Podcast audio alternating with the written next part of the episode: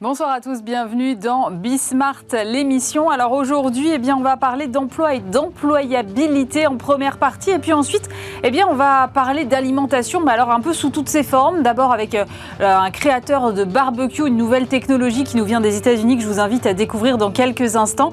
On parlera également des tensions actuelles sur le marché des huiles, hein, qui sont euh, évidemment la conséquence euh, de la guerre en Ukraine. Et puis on terminera par l'aventure du marché de Ringis, le marché de Ringis et son gros projet d'extension au nord de Paris. Projet à 700 millions d'euros. On sera avec euh, son président en fin d'émission. C'est Bismart, c'est parti.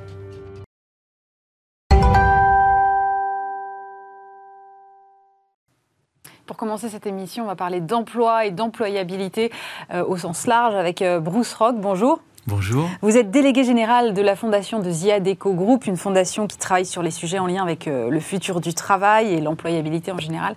Euh, et vous allez d'ailleurs fêter cette année vos 20 ans. Euh, j'imagine qu'en 20 ans, le monde du travail a largement évolué, peut-être d'ailleurs particulièrement ces deux dernières années. C'est sûr qu'on a vécu deux années particulières, pour le moins. Bon, c'est pas fini, mais on, va dire qu'on voit le bout.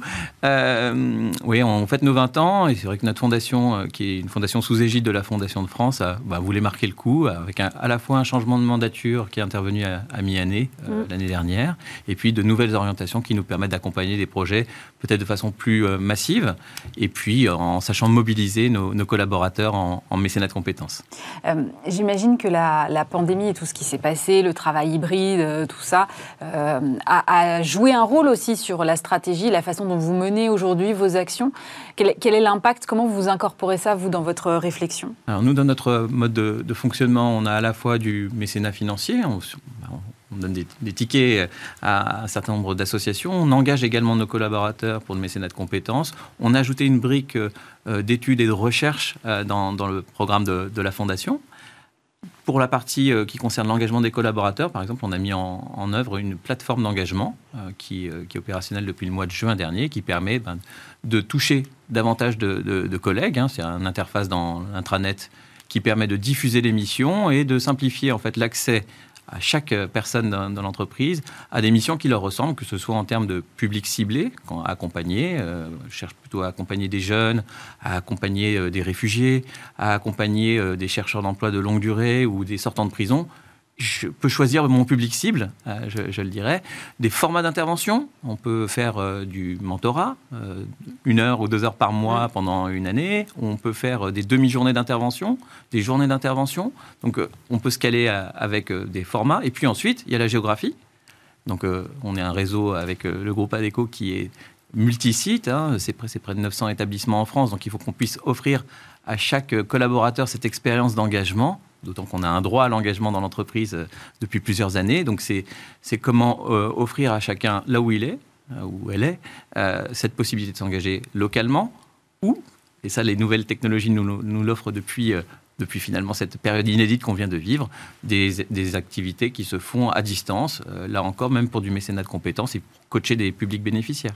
Vous parlez de, recherche, vous avez euh, justement lancé un, observatoire sur euh, l'alternance. Et alors moi, ce qui m'a interpellé dans les résultats, c'est qu'il y a 9 entreprises sur 10 quasiment qui éprouvent des problèmes de recrutement. Et de l'autre côté, 8 alternants sur 10 qui ont du mal à trouver une entreprise. Comment on va réussir un jour à faire matcher l'offre et la demande? Parce que ça me paraît quand même. On a le même problème sur le marché du travail en général. On n'y arrive pas, quoi, à faire en sorte que ça se rencontre. Alors, je, pense que sur, euh, sur cette question de l'alternance, on revient de loin. Oui. Et il y a encore du chemin. Mais si on se remet dix ans en, avant, d'image. il y a dix ans en arrière, on était à jalouser les, Allemands euh, qui, eux, avaient intégré les processus hmm. d'alternance euh, dès, le plus jeune âge, finalement, dans la scolarité, pour favoriser une insertion réussie sur le marché du travail. Bon, on, a rattrapé le retard, ça c'est déjà une. Bah, j'entendais les, derniers chiffres globaux. Oui, de l'OFCE là qui sont parus cette semaine. C'est quand même globalement satisfaisant. Il y a un certain nombre de mesures incitatives qui, qui facilitent finalement le passage à l'acte des, organisations. C'est tant mieux. Euh, poursuivons dans cette direction. Avec notre observatoire de, l'alternance, on ne l'a pas fait seul, hein. la Fondation l'a fait avec l'association WALT, qui regroupe un certain nombre d'établissements euh, euh, qui, qui, proposent de, l'alternance, et puis on l'a fait avec le cabinet Quintet. On a voulu objectiver en fait ce qui pouvait être de l'intuition, donc en, demandant à la fois aux entreprises qui accueillent des alternants et aux alternants eux-mêmes leur perception. Mm. Alors, on va dire, il y a des difficultés que vous avez soulevées, il y a aussi des satisfactions. Hein. on en a 8 sur 10, de part et d'autre, qui sont satisfaits avec, avec, avec l'alternance et son intégration finalement dans l'entreprise. Les difficultés, elles sont sur la rencontre. principalement, c'est comment est-ce qu'on fait que faire en sorte que euh, les deux mondes se parlent. Euh, il y a un certain nombre d'actions qui sont, pour certaines, menées euh, avec notre fondation depuis de nombreuses années, bah, qui favorisent la rencontre de l'entreprise dans l'école ou inviter l'école dans l'entreprise. Je pense que les deux sont, sont faisables, et ce, en amont de l'orientation. Le deuxième, le deuxième élément, c'est comment est-ce qu'on renforce la logique de tutorat parce qu'on se rend compte, et là ça nous a aidé à l'objectiver avec cette première occurrence de cet observatoire, il y a quand même 40% des, des jeunes qui n'ont pas de tuteur. Donc comment est-ce qu'on réussit à... 40% Oui, il faut réussir à légitimer un tutorat plus suivi pour des jeunes qui arrivent dans, un environnement qui plus est par gros temps avec, euh, avec euh, la pandémie, euh, souvent avec du management à distance, il faut, être, faut renforcer l'attention particulière pour les, les, nouveaux entrants. Mais malgré tout, vous dites tout le monde est satisfait, même s'il y a 40% de jeunes qui n'ont pas de tuteur Ça me paraît. La rencontre, une fois qu'elle est, qu'elle est établie, elle se fait. Les, jeunes découvrent un environnement et vivent une expérience qui est satisfaisante pour leur devenir professionnel. Ça, ça c'est indéniable et c'est un facteur clé de succès derrière pour une intégration réussie sur le marché du travail. Ça, se valorise sur un CV, ça légitime euh, une poursuite d'études pour certains ou une entrée directe sur le marché du travail. Donc ça, pour moi, euh, l'objectif, il est, euh, clairement positif, enfin, c'est positif pour tout le monde et, et tant mieux. Les difficultés, elles sont plutôt en amont. D'accord. Et dans la mise en œuvre, avec une attention particulière, comme je le soulignais, pour le tutorat. Et alors, moi, ce qui m'interroge, c'est euh, on est dans une période où recruter des talents, c'est quand même extrêmement difficile. Tout le monde est en. Toutes les entreprises, là, quelle que soit leur taille, quel que soit leur secteur, sont en difficulté de recrutement quasiment. Euh, est-ce que, est que l'alternance, finalement, c'est pas. Euh, presque les prendre au berceau, comme ça, être sûr d'avoir les compétences sur le long terme, en fait? C'est un peu ça. Alors, je dis à l'alternance et d'autres dispositifs, hein, parce que l'idée, c'est de faire monter en compétences euh, des personnes sur des métiers où, qui sont en tension. Donc, euh, comment est-ce qu'on peut réussir à, favoriser une intégration là où on sait qu'il y a des débouchés? Euh, Donc, ça, passe par une brique de formation qui se manifeste par l'alternance pour les plus jeunes ou de la formation tout au long de la vie pour d'autres ou la validation des acquis par l'expérience. Hein. C'est aussi une façon de légitimer les compétences d'une personne dans une situation donnée pour répondre à un besoin du marché. Et vous parliez de, de, l'importance du tutorat, de l'attention particulière. Euh, vous parlez à un moment dans votre étude de l'importance des parcours d'intégration. Euh, et ça, je crois que c'est valable, mais pas seulement pour l'alternance, en fait. Si je peux me permettre. Clairement, évidemment. Euh, l'onboarding, c'est un gros mot, mais comment est-ce qu'on génère des parcours d'intégration réussis? Parce qu'on se rend compte que c'est les premières semaines qui qui constitue, on n'a pas le droit de décevoir euh, au début, ça se passe dans toute relation, ça se passe également dans l'intégration dans une entreprise. C'est ça, et, et, ce qui a changé peut-être, c'est que c'est pas seulement au candidat de ne pas décevoir. Maintenant, c'est aussi l'entreprise qui ne doit pas décevoir. Ah, mais la relation, elle est dans les deux sens. Hein. et, heureusement, c'est un contrat de travail. Donc, euh, à un moment donné, chacun prend ses responsabilités. Le marché est en tension. Donc, euh, euh, il faut savoir retenir les, ceux qu'on a envie de retenir et savoir attirer aussi ceux par, bah, par, un parcours qui fait monter en compétences, qui donne des perspectives aussi, hein, à la fois sur le poste occupé et sur, des, sur, sur la suite. Justement, vous parlez de la suite, c'est intéressant. Euh, moi, j'ai lu cette semaine un article euh, des Échos, je crois, sur, euh, sur les salariés zombies, ces salariés en fait qu'on perd là, qu'on est en train de perdre, ils sont ce qu'on appelle en brown out, c'est facile à dire, perte de motivation, perte de sens au travail, avec voilà une gestion managériale un peu à distance, retour abrupt au travail et pas suffisamment préparé. Comment vous, vous regardez ces choses-là du, point de vue de la Fondation et, quels leviers ont les entreprises pour éviter de se retrouver face à une armée de salariés zombies? On n'est pas rentré dans ce sujet en particulier avec notre fondation. Euh, ce qu'on sait, c'est que les, modes, les modalités de management ont pas mal évolué hein, au cours de ces deux dernières années. D'un côté, vous avez, euh, euh, vous pouvez avoir trop de flicage. De l'autre côté, vous pouvez avoir des salariés démotivés. Je pense que... Laisser pour compte un peu euh, tout seul euh, dans leur oui, coin. Oui, alors laisser, dans leur coin sans management ou euh, en friche. Voilà. ça. Et ça peut, là, là, pour le coup, il peut y avoir des personnes qui perdent le sens. Je pense que c'est ni l'un ni l'autre qui est, la bonne réponse. Il faut trouver la, bonne voie par du micromanagement, mais aussi une attention pour les équipes pour recréer une dynamique d'équipe à un moment donné où euh, bah, les gens reviennent euh, plus, de manière plus régulière et j'espère avec euh, davantage de présence à un moment donné sur les lieux, de travail. comment renforcer ce qui fait la culture d'entreprise Parce que le management, c'est aussi une partie prenante de la culture de l'entreprise. Ça fait partie des enjeux que vous identifiez là, vous, pour les années à venir. Vous avez, j'imagine, défini comme ça toute une série de grands enjeux majeurs. Alors, avec notre fondation, on a, on a, notre comité exécutif qui nous a donné mandat euh, sur trois expérimentations. On en a sélectionné deux sur trois à, date. Hein. Une première sur les, questions de la liées avec la transition euh, écologique.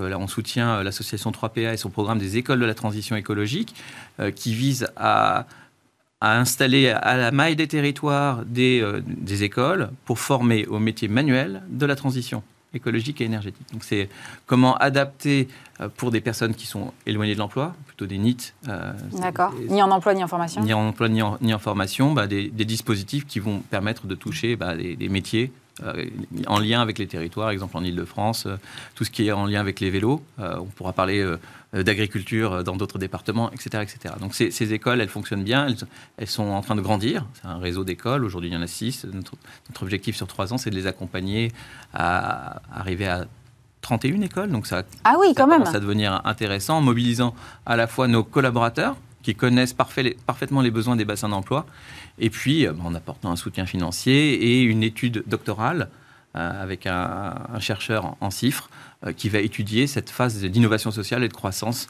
euh, que vont vivre les écoles de la transition écologique. Ça, c'est un programme. Le deuxième, il, concerne euh, les seniors. On va travailler, on a démarré à travailler tout juste avec Emmaüs Connect. et là, l'idée, c'est comment lier l'emploi des seniors avec les questions de digitalisation et, donc proposer des, parcours plus intégrés pour un public qui, peut-être par mauvaise compréhension, n'est pas si éloigné euh, que ça des, compétences tech dont les entreprises ont besoin aujourd'hui. On, on, va, on va voter euh, prochainement, le prochain COMEX, une troisième expérimentation sur un thème d'actualité, euh, les, réfugiés, et donc l'emploi des réfugiés, l'insertion professionnelle. là, je, je, reviendrai dans quelques semaines pour vous en parler. D'accord. Et c'est vrai que sur l'emploi des seniors, on, entend évidemment, comme à chaque à chaque présidentielle le débat sur l'âge légal de départ à la retraite qui revient euh, sur la table. Et là, donc Emmanuel Macron a proposé 65 ans. C'est vrai qu'il va falloir les garder en emploi jusque-là, si on doit effectivement, ce qui s'entend avec le prolongement euh, de l'âge de la vie, euh, bien de la durée de vie, travailler plus longtemps. il faut arriver à mettre les entreprises en face de cette réalité-là aussi, c'est-à-dire il faut garder les gens en emploi plus longtemps. moi, je, démarre toujours quand, quand, je parle des seniors, il y a une bonne nouvelle, c'est aujourd'hui vous gagnez allez, 6 heures de vie euh, additionnelles. C'est quand même formidable jusqu'en 2030 de se dire on va gagner euh, un trimestre par an de vie euh, supplémentaire. Après, dans quel état? C'est un, un, autre sujet. Pour les questions d'emploi, ça veut dire qu'il faut s'ajuster également à un moment donné. Bien sûr, prendre cas des, emplois avec une forte pénibilité, évidemment, qui ont, besoin d'adaptation dans, les régimes. D'autre part, se dire que des personnes qui arrivent à la date butoir peuvent avoir envie de continuer. Et aujourd'hui, euh, quelqu'un qui euh, décide de dire à son employeur, avant ses 65 ans, je veux continuer jusqu'à 70, la personne est en droit de le faire. Donc euh, il faut le faire savoir aussi à un moment donné. Comment ça? Alors attendez, ça je ne savais pas. On a le droit de dire à son employeur, ah non mais moi je ne prends pas ma retraite en fait. c'est pas dans mes plans, je souhaite poursuivre jusqu'à 67, 70. Et l'employeur ne peut pas vous le refuser. Vous êtes en CDI, donc il n'y a pas de problème. Ben, c'est à, la main de, des individus, oui, tout à fait. Alors ça, bah, excellente nouvelle pour tous ceux qui, approchent de la date butoir et qui ont envie de continuer à travailler. Merci beaucoup Bruce Rock, délégué général de la Fondation Ziadeco Group.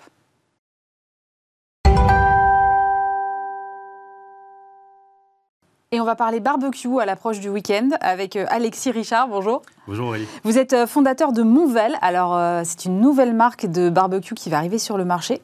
Et c'est vrai que je regardais les chiffres du secteur, c'est assez impressionnant. En fait, c'est en croissance régulière depuis 5 ans. croissance de plus de 10% l'an passé, 174 millions de chiffres d'affaires. Qu'est-ce qui, selon vous, justifie d'un coup que tout le monde veuille son barbecue? Alors, il y a, on observe deux tendances lourdes euh, qui, euh, sur le marché du barbecue et, plus généralement sur, euh, sur, l'équipement des Français en, électroménager et sur la relation qu'ils ont avec leur logement. Mm. la première, c'est que les, les, Français et les, les, gens en général font beaucoup plus attention à l'équipement de leur logement, la décoration, et ils traitent l'extérieur comme une pièce en plus. Donc, ils apportent le même soin de, de design à l'extérieur de, de, leur maison, leur jardin. Mm. Euh, et la deuxième tendance qu'on observe, c'est que les Français aiment de plus en plus cuisiner. Euh, et on se rappelle pendant le, au début du, premier confinement les pénuries euh, de sucre, de farine qu'il y avait dans, dans, les supermarchés, parce que les Français ont, on, fait beaucoup de, de bah, gâteaux. D'un coup, on avait plus de temps aussi, il faut dire quand même. Exactement. Et donc, en fait, ces deux tendances-là qui ont été euh, encore plus exacerbées par le, Covid et les, confinements successifs, et sont déjà bien présentes depuis plusieurs années. Et donc, c'est ça qui explique la croissance du marché. Et donc, ces tendances-là se, traduisent en termes de barbecue avec des gens qui cherchent la simplicité d'utilisation, la montée en gamme. Euh, et donc euh, là, depuis, euh, depuis quelques années, il y a une nouvelle technologie aux, États-Unis qui fait fureur. On va en parler, mais moi, ce que je pensais, naïvement, c'était que quand même, il y avait les plans de chat qui étaient arrivés, qu'on avait décrié un peu la cuisson, le côté un peu cramé, pour faire schématique, du barbecue, et qu'il était un peu en baisse. Or, pas du tout. Et c'est ça qui me surprend énormément. Absolument. Coluche disait que le barbecue permet de, euh, de manger des saucisses presque crues avec des doigts bien cuits. Euh, et donc, ça résume l'expérience de beaucoup de Français euh, avec les, les barbecues. et, et, en fait, les, les, les, nouvelles technologies de barbecue permettent d'éviter cette carbonisation qu'on a avec le charbon, qui est évidemment très mauvaise, très mauvaise pour la santé et pas très bonne en goût. et c'est vrai qu'avec depuis plusieurs années, les Français, les Français s'équipent beaucoup en barbecue à gaz et en plancha.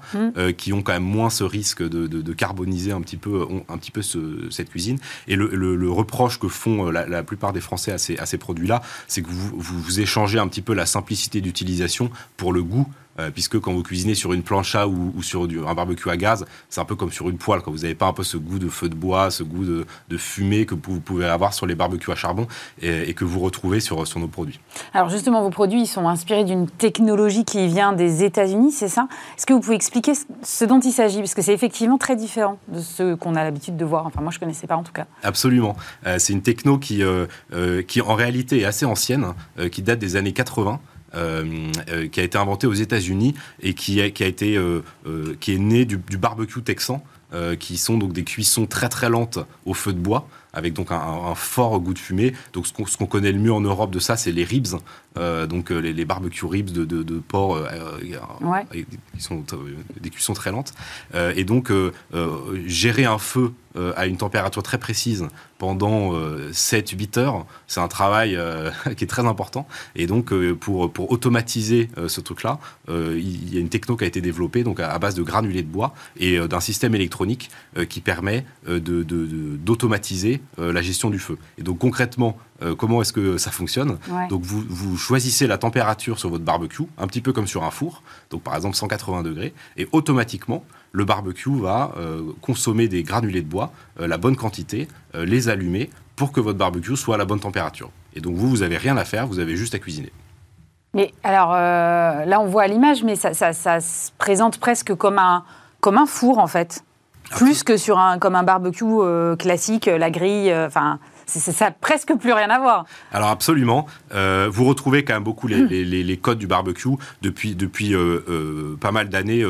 la plupart des barbecues maintenant ont des, ont des couvercles et on est déjà passé un petit peu du un peu le lit de braise sur lequel on, carbonise les saucisses. déjà depuis plusieurs années, on utilise des, des, barbecues avec des couvercles qui permettent de faire de, la cuisson indirecte. Donc donc c'est plus de cuisine sur sur les barbecues.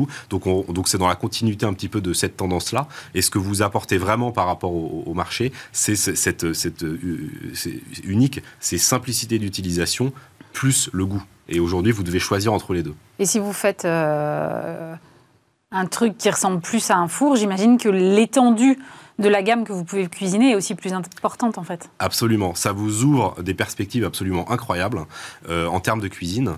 Euh, aujourd'hui, ce qui freine les gens sur l'utilisation des barbecues, euh, c'est que gérer un feu, c'est très compliqué.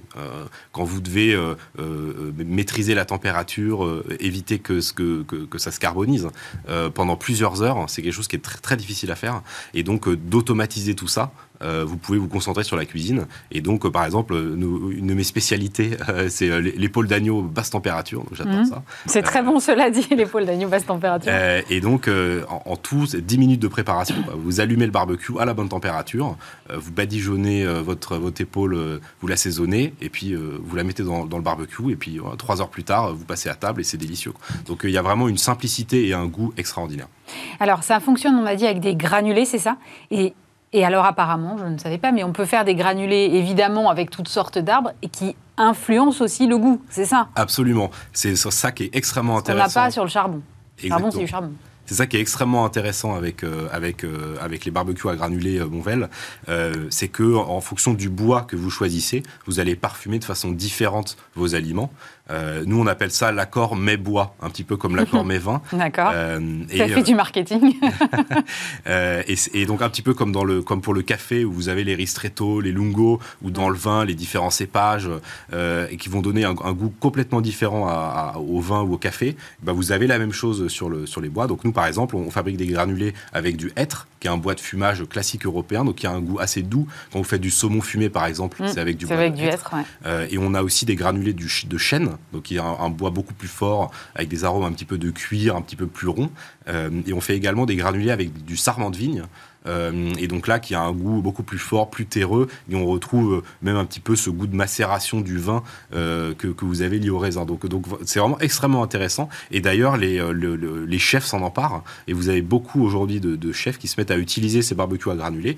surtout que dans la gastronomie, on fait de plus en plus de cuisson lente, de cuisson basse température. C'est vraiment. on voit beaucoup des trucs, trucs fumage à base de foin ou ce genre de choses. Absolument, notamment dans Top Chef, il y a ça tous les ans. Bah, d'ailleurs, depuis deux ans, dans Top Chef, il y a des barbecues. Donc il y a, il y a un vrai euh, une, vraie montée en gamme, une vraie euh, euh, réappropriation de la gastronomie du, barbecue.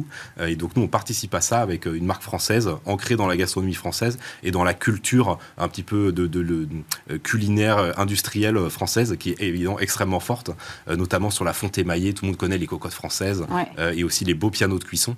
Et nous, on a pensé vraiment le, le barbecue Monvel comme un piano de cuisson mais en, barbecue. Donc vous retrouvez les gros boutons, euh, vous retrouvez le côté brillant, émaillé, très beau, très fonctionnel, et évidemment des performances extraordinaires. Et vous allez fabriquer en France? Oui, absolument. Tout, quasiment tout est fabriqué en France. Il y a quelques, évidemment, comme tout d'électronique, choses comme ça, qui qui, qui viennent pas de France, mais on, c'est extrêmement important pour nous en termes de qualité et en termes de, de, de, de culture d'avoir un produit d'un produit français. Mais du coup, ça va chercher dans un haut de gamme quand même. On est à quoi? 2500, 3000 euros le barbecue, c'est ça? Absolument. Euh, et euh, euh, aujourd'hui, c'est la direction du marché. Euh, il y a une, vraie montée en gamme des, des barbecues et de l'électroménager en général.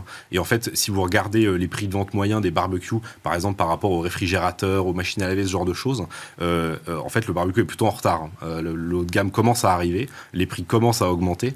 et, aux, États-Unis, qui est un marché un petit peu plus mature, les gens dépensent plusieurs milliers d'euros pour plusieurs barbecues. En, général, ce qu'on dit aux États-Unis, au Canada, c'est 10 000 dollars pour s'équiper en barbecue. Et en général, avec ça, ils achètent plusieurs barbecues. Mais donc en France, on est, on est, vraiment, on est vraiment dans cette tendance-là. Et d'ailleurs, on discutait euh, la semaine dernière au salon du barbecue avec euh, le, le, le, dirigeant de, du plus grand magasin de barbecue d'Europe. Et il nous disait que lui, euh, la plupart des barbecues qu'il vendait étaient au-dessus de 2000 euros. Donc il y a une vraie, une vraie tendance de, de, monter en gamme sur ces produits-là. Et vous, votre business model, il est basé uniquement sur la vente de barbecue ou vous allez adjoindre les granulés qui vont bien? Absolument. Donc, euh, notre, évidemment, notre business model est, basé euh, plutôt sur les granulés de bois, euh, un petit peu à la Nespresso, et c'est vieux comme le monde, hein, mais mm. les revenus récurrents du consommable. et ce qui, est, ce qui est très intéressant, c'est que, comme, comme les granulés sont, apportent beaucoup de goût à ce que vous faites et que vous pouvez avoir beaucoup de, de, variétés, nous, on veut vraiment travailler pour proposer beaucoup de parfums différents pour que les gens aient sans cesse un peu un, renouvellement de goût avec des éditions limitées en fonction des saisons aussi. par exemple, là, bientôt, ça va être la, saison de la taille des vignes, et donc on va pouvoir récupérer les sarments pour faire, pour faire les granulés. Euh, voilà, et donc en fonction des, des, saisons, on a des, des bois, des, des, choses qui sont, qui sont différentes. Et on peut également parfumer les granulés avec des épices, euh, avec des algues, euh, des, herbes de Provence, ah des baies de genièvre. Enfin, on peut vraiment faire plein plein de choses. Donc on a hâte de pouvoir faire découvrir tous ces parfums à nos clients. Et ça aussi, vous pouvez le produire en France aujourd'hui il, y a, ce qu'il faut? Alors en France, on, a, on, est, on est un des pays avec le plus de variétés d'essence de bois du monde. Mmh. on a des forêts qui sont extrêmement dynamiques, en croissance, extrêmement bien gérées. et donc on a des, des, effectivement plein d'opportunités pour, avec des bois merveilleux pour, pour faire des granulés. Bon alors, je disais que vous avez levé des fonds auprès de Tikeo Capital, auprès de Jacques-Antoine Grandjon, Alain Dinin, Stéphane Richard aussi. Bon, au passage, c'est votre père, donc ça a dû aider un peu. Mais les autres, qu'est-ce qui les a euh, convaincus? Eh bien, euh, euh, on a une approche assez nouvelle sur ce marché où il n'y a pas eu beaucoup d'innovation finalement depuis, depuis plusieurs dizaines d'années. Au-delà des barbecues à gaz et des, des plans de chat, voilà, c'est un peu la même chose depuis pas mal d'années. Et donc, nous, avec un profil très particulier, très tech qu'on apporte sur ce marché, le business model qui est extrêmement intéressant et les les, tendances dont, on a parlé de croissance euh, qui, ont résonné avec, euh, euh, ces gens-là. Elle est où la tech? Parce que j'ai du mal à la percevoir quand même. Alors, c'est le, barbecue Monvel, c'est un bijou de technologie. quand on pense barbecue, on ne pense pas forcément à ça. nous, donc, que ce soit en termes de, de, de, mécanique, d'électronique, de logiciel, on a des, une équipe d'ingénieurs qui travaillent dessus, des gens qui viennent de l'aéronautique, de, de, l'électronique embarquée. et donc, voilà, donc, donc le, toute la gestion en fait automatique du feu, euh, ça ah demande euh, une, une, La gestion de la combustion, du réglage de température, tout ça. Exactement. Il y a en fait en permanence, on regarde à quelle température est le, feu. Euh, on s'assure qu'il y a la bonne quantité de granulés, la bonne arrivée d'air également, parce que évidemment, pour le feu, c'est extrêmement important. Voilà, donc, donc, tout ça demande beaucoup de technologie. Et notre barbecue est également connecté. donc vous pouvez. évidemment. Qu'est-ce qui n'est pas connecté aujourd'hui Exactement. Donc à, distance, vous pouvez suivre l'évolution de, de, de, votre cuisson. Vous pouvez également accéder de façon plus classique à, des recettes et, des choses comme ça. Merci beaucoup Alexis Richard. Je rappelle que vous êtes le fondateur de Monvel. Merci d'avoir été avec nous. Merci beaucoup.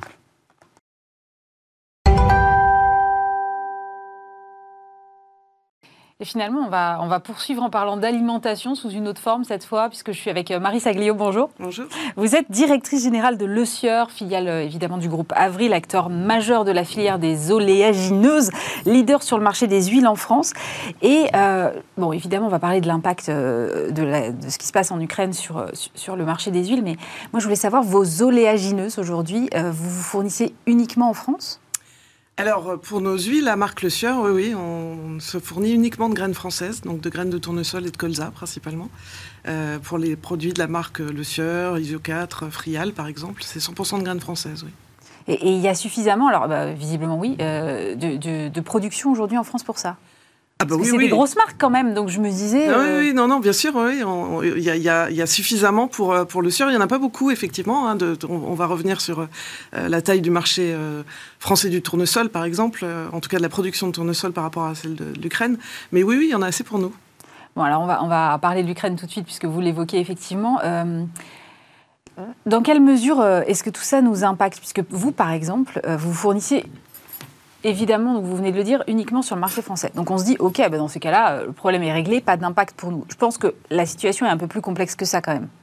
Ah bah oui, parce qu'en fait, moi, je vous parle des marques Le Sieur que vous trouvez dans vos rayons de supermarchés et d'hypermarchés, euh, mais on fournit beaucoup plus d'huile à bien plus de gens. Euh, et pour le coup, toutes ces huiles qu'on fournit aux industriels, hein, par mhm. exemple, à la grande distribution pour ces marques distributeurs, à la restauration hors foyer pour, euh, euh, par exemple, les, frites des Quick et, Burger King, euh, bah, toute cette huile-là, jusqu'à présent, elle venait d'Ukraine. Parce que l'Ukraine, ça représente quoi par rapport au, marché français? On l'a beaucoup dit sur le blé, par exemple, mais sur le tournesol ou sur le, ou sur le colza, par exemple, c'est quoi par rapport au marché français? Alors, d'abord, c'est un gros pays de, tournesol. Hein. Euh, le colza n'est pas concerné par, par le sujet euh, ukrainien. Euh, bah, c'est le premier pays producteur de tournesol, et c'est dix fois plus de production qu'en France, par exemple. Donc, ah ouais, ouais, c'est le premier pays. La Russie est le deuxième. et à eux deux, ils font 80% en fait des exportations mondiales. Donc ça veut dire que pour vos huiles destinées aux industriels ou euh, à vos marques distributeurs, vous allez avoir un problème de sourcing il va y avoir un problème de sourcing, euh, c'est une certitude, sauf si l'Ukraine arrive à, faire ses semis euh, de tournesol là maintenant, ce qui nous paraît quand même un peu compliqué. Ça paraît assez improbable. mais il va y avoir un, souci de sourcing. Alors, souci que nous, on a réussi à, limiter là sur cette année 2022, parce qu'on a été, on a essayé de se couvrir au maximum. On a acheté les derniers bateaux de tournesol qui partaient de d'Ukraine pour essayer d'accompagner nos, clients le, mieux possible. Donc j'ai envie de dire qu'en 2022, il n'y aura pas vraiment de, de pénurie euh, en tout cas, euh, le SIER pourra servir ses clients. Nous, le SIER, sur l'ensemble du marché d'huile de tournesol en France, on sert à peu près 40% des besoins du marché global, c'est-à-dire euh, grande distribution, industrielle, restauration en foyer. donc 40% en tout cas de ce marché-là, on va l'assurer. mais la question reste entière pour, pour 2023. Pas sur nos marques, encore une fois, parce que le tournesol français est bien là. mais sur le reste des besoins, ça va être un sujet, oui. Oui, et si jamais on avait pour X, Y raison une mauvaise récolte en France, on ne pourrait pas se rabattre euh, sur le tournesol euh, bah, bah euh, Non, exactement. Et en plus, vous avez finalement très peu de pays producteurs. Hein. L'Argentine est un, pays producteur, mais assez petit. C'est deux fois plus que la France quand même. Et après, vous avez des pays européens, quelques-uns, mais en fait, ça, l'ensemble des pays euh, dont on parle, là, c'est à peu près 10 millions de, de, tonnes produites dans les pays européens et l'Argentine. La, la, la, Russie et l'Ukraine, c'est 40 millions. Donc euh, on est quand même très loin de, pouvoir euh, se passer de, ces volumes ukrainiens. Euh, après, il y a d'autres villes hein, qui existent aussi. Hein. donc il y a de l'huile de colza, il y a des mélanges, il y a, des moyens d'adapter aussi sa consommation. Mais ça va aussi générer, j'imagine, une tension sur les prix, pour le coup. Si vous, vous devez faire un sourcing différent, s'il faut effectivement redispatcher un peu euh, le tournesol qu'on a euh, sur, différents, euh, sur différents fournisseurs. Comment est-ce que, est que vous envisagez ça? Est-ce que vous avez déjà pratiqué une augmentation des prix? Est-ce que vous prévoyez d'en faire une autre? Alors en fait, euh, déjà il y avait une tension hein, sur les matières premières mm, agricoles et euh, à, cause de, problématiques de récolte, euh, c'était déjà en tension. Là, évidemment, les prix ont explosé. C'est des cours mondiaux, les cours du tournesol. Donc quel que soit l'endroit où vous l'achetez, vous l'achetez à, des cours qui sont des cours mondiaux. donc parce que vous l'achetez en France que c'est moins cher, quoi. Exactement. Mm, mm. donc il y a déjà, il y a déjà une grosse tension sur sur les prix, hein, bien évidemment. Les cours ont explosé depuis un mois et ben, c'est impacté sur les prix aujourd'hui euh, nos prix d'achat, bien sûr, mais aussi les prix euh, euh, de, revente aux industriels, en particulier aujourd'hui. Oui. Je, lisais une explosion de 70% des cours mondiaux en 2021 sur les huiles, c'est ça? C'est ça. Et c'est quand même, effectivement, c'est loin d'être négligeable, 70%. Ah oui. Et là, et là avec l'Ukraine, vous pensez qu'on va reprendre quelque chose de la même ampleur? Non, non, non, le 70% prend en compte l'explosion ah, oui. actuelle. Parce que j'étais en train de me dire, sinon, là... Euh, ah bah, vous allez avoir une bouteille d'huile de tournesol de marque distributeur qui va passer de 1,50€ à plus de 3 euros. Euh, donc ça va, être, ça va être impactant, oui, sur, pour, pour, pour la consommation. Et pour les, et pour les foyers qui n'ont qui pas forcément des hauts revenus, effectivement, tout de suite, euh, quand on double le prix d'une bouteille d'huile, euh, effectivement, ça se sent. Oui, alors euh, encore une fois, je, pense que dans les foyers, vous avez d'autres alternatives. Hein. Encore une fois, l'huile de colza, elle est très bien, elle est parfaite pour faire beaucoup de choses. ou des huiles de mélange qui ont un peu de tournesol, un peu de colza et qui vous permettent de, de, varier. L'impact, encore une fois, pour les utilisateurs que sont les industriels ou la restauration hors foyer, et, encore plus inquiétant, je dirais, pour le coup. Et là, on n'a pas de solution euh, à court terme? Bah écoutez, on est en train de, la travailler. Friture, par exemple, c'est compliqué. Alors c'est mieux d'avoir du tournesol bah et encore plus du tournesol oléique, mais ça c'est un peu technique, mais euh, pour la friture. Euh, en revanche, euh, je, je, discutais pas plus tard qu'hier avec un, gros client qui, fait, euh, qui, est industriel, et on va travailler avec lui sur des mélanges justement pour lui permettre de, garantir la bonne performance en, cuisson, mais avec en baissant la quantité de tournesol. Donc il y a des solutions, on va les trouver, on, s'y attelle et on travaille avec. C'est vous qui allez faire un peu de travail en laboratoire pour essayer de trouver une alternative. après, on connaît bien, on connaît bien les huiles. Hein. Ça fait quand même plus de 100 ans que le CIR en fait, donc on, est tout à fait euh, capable et on, a, on, est, on est tout à fait au service de nos clients pour les, aider à trouver des solutions là-dessus. Vous êtes euh, très engagé sur toutes les questions de traçabilité. Euh, je voyais, effectivement, je me disais, s'il faut aller chercher, vous citiez l'Argentine, aller chercher euh, du tournesol en Argentine. C'est plus compliqué de suivre la traçabilité dans ces cas-là. Plus on s'éloigne, plus c'est compliqué. Euh, Aujourd'hui, on a des solutions qui permettent de tracer. Non, non, euh, on, maîtrise en, tout cas l'origine et, la qualité de nos huiles sans, problème. Après, l'Argentine va probablement servir d'autres marchés que l'Europe. Avec, voilà, c'est ça, c'est ça le sujet principal en fait. Pour revenir sur cette question de traçabilité, moi j'ai fait un petit tour sur votre euh, site internet et effectivement, euh, c'est très très, euh, très très marqué, très important. On sent que c'est vraiment important pour vous et de toute façon, je pense que ça répond effectivement à une attente des consommateurs. Mais il y a, y a cette, cette phrase là. L'idée, c'est de remonter jusqu'à la parcelle où la graine a été cultivée. Pourquoi c'est important d'aller jusqu'à ce détail-là? Euh, alors, euh, la, première, alors là, on est en train de parler de la filière française. Hein, oui, des bien sûr. D'abord parce que nous, on fait partie du groupe Avril, qui est un groupe qui travaille sur la, filière dans, sa, dans sa globalité, de l'amont jusqu'à l'assiette, comme, on, mm. comme on le dit. ce qui est important pour le consommateur et qui l'est pour nous, hein, on a une raison d'être qui est servir la terre et on, y croit profondément, c'est un de garantir euh, une, une, production locale. C'est pour ça que sur nos, nos huiles, on, le fait. Euh, de travailler sur des filières qui sont euh, avec une agriculture responsable. Et c'est pour ça que travailler avec nos collègues agriculteurs sur des pratiques agriculturales plus vertueuses, sur probablement une maîtrise en fait de nos impacts, c'est important. Et, et, et, être capable de dire à un consommateur que son huile de colza, elle vient de telle parcelle, c'est aussi pour nous un signe en tout cas de, de qualité et de crédibilité. Comment vous travaillez justement avec, euh, avec les agriculteurs? Parce que vous en avez, euh, j'imagine, tout un rayon euh, qui, qui, fournissent vos huiles, qui, qui, travaillent avec vous? Bah, Écoutez, alors, on, on, ils travaillent avec nous, bien évidemment. Ils sont extrêmement engagés. Pas plus tard qu'hier, on était à une réunion où on était en train d'essayer de regarder comment on pourrait monter euh, des filières de tournesol et de colza encore plus vertueuses que celles qu'on a aujourd'hui. Euh, bah, écoutez, on se met d'accord déjà sur euh, des pratiques agricoles qui sont garanties, on, va dire, d'une agriculture plus respectueuse. Euh, et qui permettent à l'agriculteur euh, d'avoir une juste rémunération, parce que pour nous c'est important. Euh, c'est aussi tout le sujet hein, de, de, de, cette loi Egalim dont vous avez déjà dû en entendre parler, qui, qui permet le ruissellement en fait jusqu'à l'agriculture, et, et, et, ça on y est extrêmement sensible.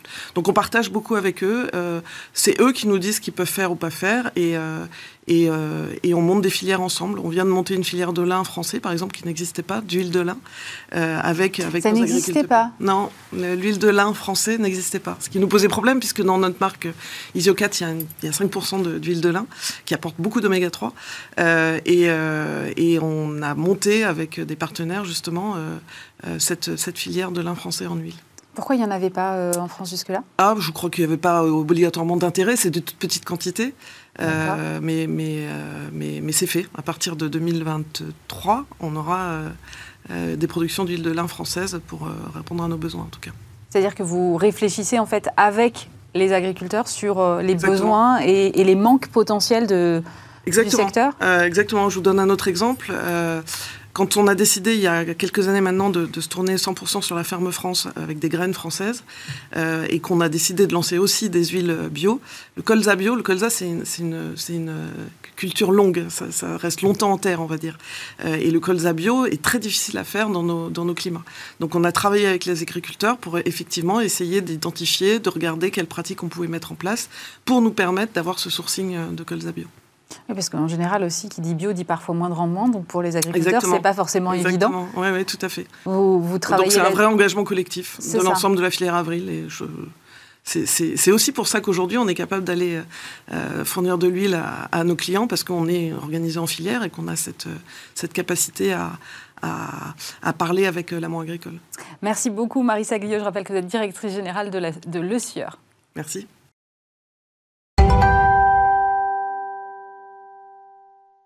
Et on va terminer cette, cette, émission en compagnie de Stéphane Layani. Bonjour. Bonjour Aurélie. Vous êtes président du marché international de Ringis. Alors, j'ai regardé les chiffres. Ringis, c'est l'approvisionnement d'environ 18 millions de personnes. C'est 234 hectares, 1209 entreprises, 12 000 salariés, 2,8 millions de tonnes de produits commercialisés chaque année, un chiffre d'affaires total de 9,4 milliards d'euros. On doit être à 10 milliards. C'est une énorme machine. Euh, et pourtant, il vous faut grossir encore. Oui, il faut comprendre exactement ce que nous sommes. Euh, on est le plus grand marché du monde qui nourrit la plus grosse agglomération d'Europe. 15 millions de personnes en région Île-de-France, 20 millions de personnes euh, tirées à grands traits de la Normandie jusqu'à l'Orléanais, la Marne. Et en fait, cette très grande plateforme de 240 hectares, qui est quand même plus grande que Monaco, plus grande que le premier, deuxième, troisième et quatrième arrondissement. Mais c'est dingue Elle est pleine comme un œuf. Parce que, évidemment, les besoins alimentaires sont énormes. Et tout le stock de produits frais arrive est massifié à Rungis. C'est normal.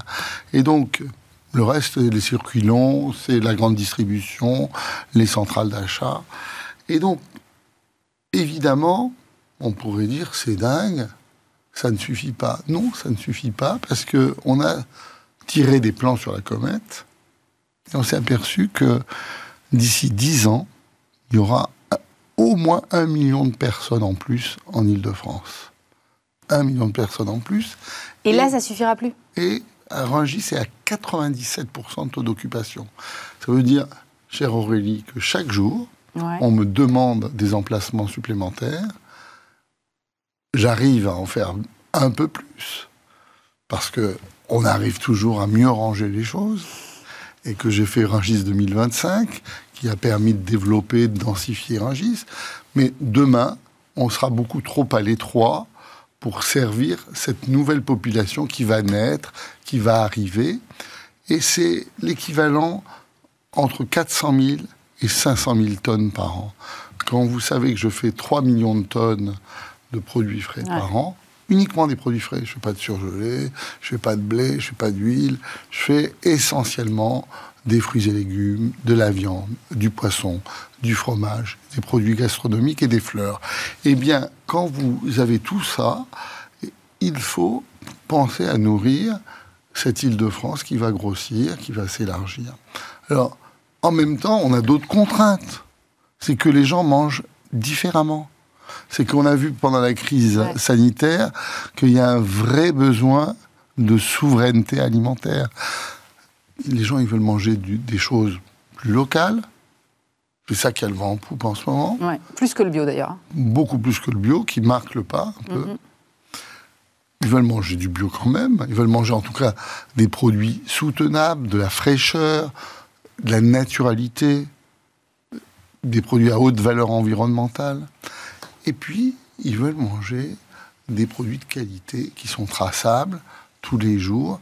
Ils ont réappris pendant les deux confinements à faire la cuisine et ils ont envie de manger des bonnes choses. Et donc, si on veut faire ça, il faut réfléchir à un nouveau modèle. Et c'était un peu l'objet du rapport que m'avait demandé euh, le Premier ministre Jean Castex le 7 mai, pendant le plan Val d'Oise. Il m'a dit, ben, si on réfléchissait ensemble à ce que serait le Rungis du futur. Oui, alors justement, vous avez identifié trois sites euh, qui sont pour le coup au nord de Paris. Euh, donc c'est euh, Goussainville, Roissy, Bonneuil.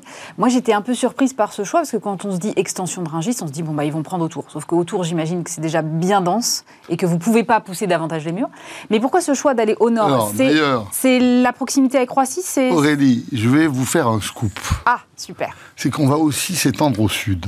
Ah bon? Oui, on a une zone qui s'appelle la zone Senia c'est une zone naturelle du marché et euh, avec l'accord euh, euh, de l'État, du maire de Thiers, Richard Delagnola, mm. de la maire de, d'Orly, on va, Christine, on va faire une extension du marché, au sud du marché, dans la zone Seigneur. Mais même ça, ça ne permettra pas de régler le problème parce que la réalité, c'est que l'essentiel de la poussée démographique va se faire au nord, que d'ici dix ans, je ne crois pas que les tuyaux vont s'élargir. Les tuyaux, c'est les routes. Bien sûr. Et donc, si on veut continuer à alimenter le nord, il faut forcément, non pas un Rungis bis, non pas le frère jumeau, mais euh, un nouveau modèle. Et c'est toute cette réflexion. Alors vous me dites, vous commencez à parler des sites. Les sites, évidemment, on a pris parti, on a profité du fait que Ropa City ne se faisait pas. Mais oui, c'est ce que j'allais vous dire. Vous allez vous heurter au même non parce à la que, même résistance. Non, parce que euh, on a décidé, euh, on a on a pris les leçons de l'expérience. C'est que d'abord, euh, on a fait un projet qui est totalement co-construit avec le terrain, avec les agriculteurs, avec les écolos, avec les maires, avec euh, les différentes parties prenantes, ADP. On a fait en même temps, on, a réfléchi à décider zéro artificialisation nette. D'accord, donc c'est que au des... sens de la loi. Donc c'est que des, pro... des terrains qui étaient déjà constructibles? C'est des terrains qui sont euh, des décharges. Des terrains qui sont des anciennes friches industrielles, ou des terrains qui sont, qui sont classés à construire dès le départ. Et donc, sur le triangle de Gonesse, par exemple, Mhm. nous maintiendrons l'agriculture avec les agriculteurs présents. C'est bien l'objectif. C'est-à-dire que le, le futur On- Ringis de là-haut sera aussi une ferme? Oui, Je schématise, mais c'est ça. vous avez tout compris. C'est-à-dire que, euh, bravo, j'ai plus rien à dire. en fait, il s'agit de faire de la fourche à la fourchette. On ne produit pas assez en Ile-de-France. Une des conclusions du rapport, c'est que la production locale en Ile-de-France est totalement insuffisante. On- ça représente, le produit en Ile-de-France, 2,5% des besoins alimentaires des franciliens. Oui, je suis pas étonnée. ouais. Donc on ne les nourrit pas. Et encore pas toute l'année. Et encore, il faut aimer beaucoup les racines. Hein, il y a quelques poires, d'excellentes pommes, mais on n'est pas capable de manger complètement. Et donc, ce que nous souhaitons, euh, c'est de... C'est un projet.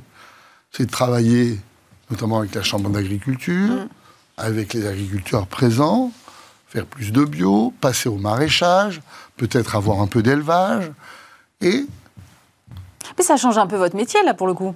C'est plus tout à fait pareil. non, parce que nous, on restera dans notre métier. Simplement, on peut accepter de travailler avec les autres dans une logique de projet, collectivement, de façon à organiser les flux de façon plus intelligente, avec moins d'empreinte carbone. Et si on fait ça, on avancera collectivement. Et donc, l'idée n'est pas euh, qu'il y a un chef et tout le monde, euh, de façon bonapartiste, même si ça peut avoir du bon, euh, suit à la queue leu leu, c'est euh, de commencer à faire de la construction collective du territoire. C'est un projet de territoire. Ce territoire de l'Est du Val d'Oise, il n'y a pas que Gonesse, hein. il y a Goussainville, il y a Bonneuil en France, à côté du Bourget, Ouais. il y a euh, au nord euh, Roissy, il y a Gonesse. Ce territoire, dire qu'il a été abandonné, c'est un mot trop fort, mais il a besoin d'être boosté.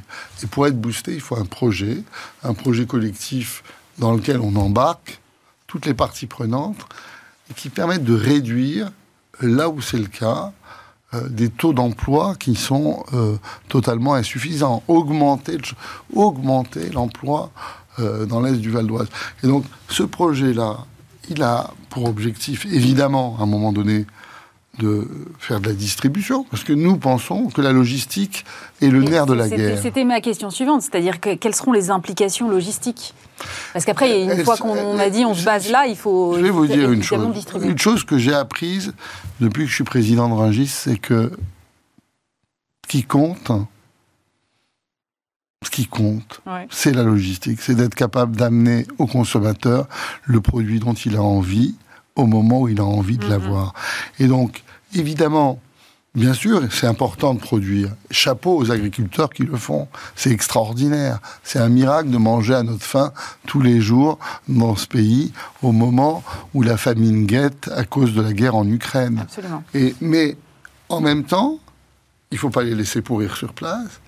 Il faut les préparer. Donc il y aura des aires de préparation. Mhm. Il faut parfois aller au-delà. Il y aura des légumeries pour la restauration collective. Et puis, il faut les distribuer, les mettre en palette, les allotir et les envoyer là où on le souhaite. Et donc, toute l'idée de ce projet, c'est d'essayer de réfléchir sur cette agriculture locale, mais pas seulement, parce que les Français n'ont pas décidé de manger que du local. Bien sûr. Ils Il veulent y a des aussi... produits qu'on peut juste pas produire chez nous non plus. Exactement. Et puis il y a des produits qui sont indispensables à l'alimentation et que nous ne produisons pas. On veut des oranges. On, on continue à vouloir des, des oranges Bien et sûr. des mandarines. Et tant mieux. Et donc, clairement, c'est cette, cette idée euh, que, euh, au lieu d'être contre, d'être pour, de construire un projet collectif sous l'égide du préfet du Val d'Oise, sous l'égide de la préfecture de région, qui va permettre aux franciliens de manger différemment en fonction de, leurs attentes. Parce qu'aujourd'hui, les produits frais, trois produits sur quatre passent par Rungis, hein, il faut quand même le savoir. Ils passent parce que on a besoin à un moment de concentration, de vente et de distribution du dernier kilomètre, évidemment. Et en plus, sur du frais, la logistique est encore plus compliquée sans doute que sur du pas frais, clairement. C'est un métier. c'est ça. C'est un, un vrai métier, Aurélie. Et je dois dire que moi, je suis euh, admiratif de voir ce qu'ils font euh, dans les entrepôts sous froid. Quand vous allez à la volaille, je pense euh, au président des grossistes, Gino Catena, président de la volaille. Président de la volaille. Il y a des tonnes et des tonnes de volailles. Tous les jours, il fait sa guerre. Sous le froid, à 3 degrés, entre 3 et 4 degrés. Il reçoit la nuit. Et le matin, c'est sur votre marché ou chez votre volailler. Chapeau. Euh, vous disiez tout à l'heure, et, c'est un des premiers trucs que vous avez dit, et ça m'a grandement interpellé. Vous avez dit c'est le plus gros marché du monde, Ringis. Oui. Mais, mais, mais, dans d'autres pays qui sont plus grands que nous, il n'y a pas ça? Il y a des marchés dans le monde entier. Mais du fait de la centralisation extrême et ancienne de notre pays. D'accord. Hein, c'est pas un truc qui date euh, de la Révolution, ça date de, d'il y a mille ans. On a toujours été très centralisé. Donc c'est ce qu'ont voulu faire les rois capétiens. C'est comme ça. Eh bien, nous avons créé un modèle qui est un succès. On est le marché le plus grand, mm-hmm. le plus innovant, le plus rayonnant sur tous les secteurs, puisqu'on va de la viande aux fleurs, et surtout, je pense, celui qui a le plus de valeur ajoutée. Parce que ce qui fait qu'un marché de gros réussit, c'est que c'est pas une vente au déballage, c'est pas le déstockage, c'est qu'on apporte de la valeur ajoutée aux clients. Regardez par exemple le sujet de la viande.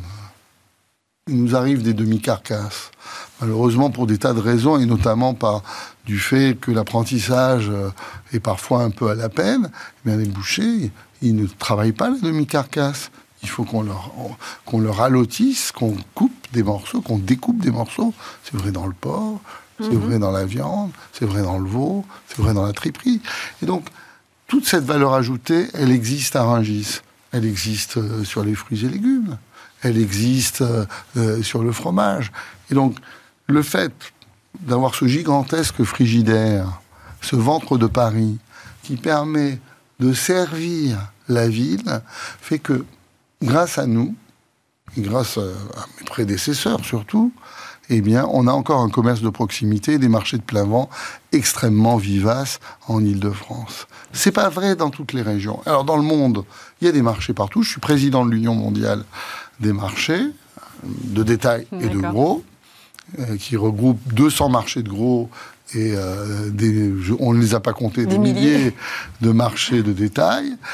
Et il y en a partout des marchés. Simplement, la France, avec son esprit cartésien, a été au bout. Puis on aime la gastronomie, on aime aussi euh, la nourriture. Et donc, clairement, on était au bout de l'idée et on est très, très en avance sur nos concurrents, nos collègues, c'est si bien qu'on l'exporte à l'international. Je viens de signer euh, avec Abu Dhabi. Et vous devancez mes questions, j'allais vous le dire. Vous avez signé avec Abu Dhabi justement pour aider au développement du futur euh, hub agro-logistique.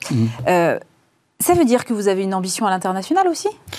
Oui, et d'abord, ce que les gens ne savent pas, c'est 10 milliards de chiffre d'affaires. On exporte depuis Rungis 1 milliard de chiffre d'affaires. On a des entrepôts sous douane, euh, le groupe Bolloré en a, d'autres en ont. On exporte des produits français en Asie, en Afrique et surtout en Europe. Et nos principaux clients sont les Anglais. Donc, autant vous dire que quand il y a eu le Brexit, oui, ça a été un peu compliqué. C'était compliqué. C'est les Anglais. Les Anglais, ils, adorent les produits français. Et les Belges et les Allemands nous aiment beaucoup aussi. Et puis, on exporte, c'est pour ça que la marque Ringis existe, on exporte le concept de marché, l'ingénierie, depuis des années mais j'ai donné un petit coup de booster ces dernières années et on est présent dans, on est présent ou en construction dans 50 pays. Alors nous, on fait que du Dans 50 pays? Oui, on fait que du conseil. On va voir un État, une foncière, un investisseur, une banque de développement et leur dit ben voilà, si vous voulez faire un marché, voilà où est-ce qu'il faut le mettre, comment il faut le construire, quel type de froid il faut mettre.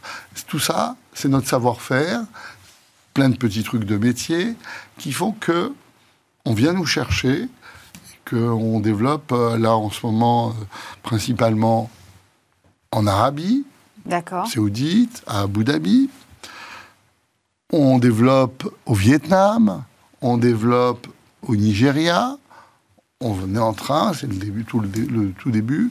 On est en Ouzbékistan, au Kazakhstan. Euh, on va peut-être faire quelque chose en Hongrie. Et donc, on a vraiment euh, un métier que peu de gens savent faire jusqu'au bout. Parce que, euh, bien sûr, vous arriverez toujours à trouver des architectes qui vous feront des entrepôts. Mais ce qui fait la réussite de Rungis, c'est pas ça. C'est d'être capable d'allier l'agriculture, la sécurité alimentaire, la sécurité sanitaire, la traçabilité, les filières, la logistique, aval, amont. Et donc tout ça, c'est des métiers qu'on maîtrise et on est un peu l'ensemblier euh, du monde agroalimentaire frais euh, euh, grâce à Rangis. Et c'est pour ça que vous voyez aussi cette future extension un peu comme un pôle d'excellence Ça va être Alors, l'extension à Abu Dhabi, elle est très intéressante parce que on, d'abord, on est passé à la deuxième phase. On est passé à, à construire et à aider à construire. Et on va aider à faire quelque chose qui est évident. C'est-à-dire que quand vous allez à Dubaï, Ouais. Hein, bah, je vous rappelle, vous avez les EAU, les États arabes unis. Mm. Il y a Dubaï, la capitale c'est Abu Dhabi, et puis il y a d'autres euh, pays dans cette euh, sorte de, de communauté économique euh, des États arabes. Quand vous allez à Dubaï, il y a une vie intense. Il y a des restaurants, les gens mangent énormément, etc. Et puis, ils importent tout. Et donc, ils veulent faire un hub entre l'Est et l'Occident, à cet endroit, sur le port d'Abu Dhabi, ce qui est extrêmement logique. Et donc, ça leur permettra de rayonner, et peut-être de Rungis de rayonner, parce que, évidemment, je vais essayer d'embarquer euh, certains de mes collègues grossistes euh, euh, dans cette aventure, et je pense que c'est très important. Il y a un grand salon qui s'appelle Gulf Food, chaque année à Dubaï, et donc on voit bien qu'il y a un intérêt pour l'alimentation dans le monde entier. Merci beaucoup Stéphane Layani. Je rappelle que vous êtes donc président du marché international de Ringis. Merci d'avoir été avec nous. C'est la fin de cette émission. Évidemment, dès lundi, vous retrouvez Stéphane Soumier et nous, on se retrouve vendredi prochain. Bon week-end.